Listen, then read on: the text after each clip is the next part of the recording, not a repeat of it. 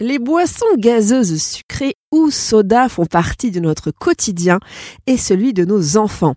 Docteur Juliette Hazard, médecin addictologue, nutritionniste, spécialiste en santé publique et conférencière.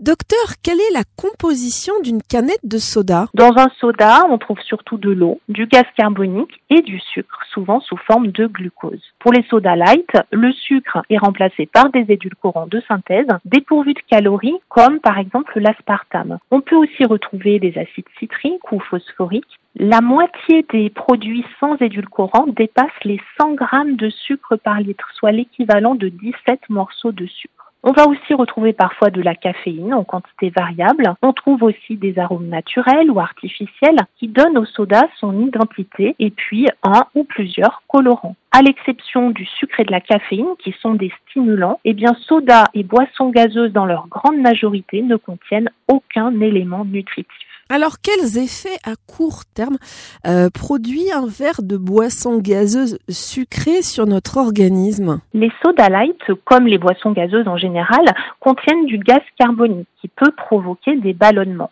si vous en buvez chaque jour, vous risquez de prendre rapidement du poids, de nuire à la santé de vos dents en érodant l'émail et en favorisant les caries dentaires. L'effet excitant de la caféine peut entraîner une agitation des enfants et des adolescents ainsi que des troubles du sommeil. Chez certains adultes, l'excès de caféine peut favoriser une hypertension artérielle et des troubles du rythme cardiaque.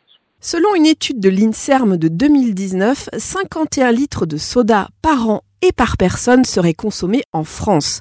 Ce chiffre alarmant pourrait être l'une des causes majeures de l'émergence de pathologies plus sérieuses comme l'obésité ou le diabète, surtout chez les jeunes.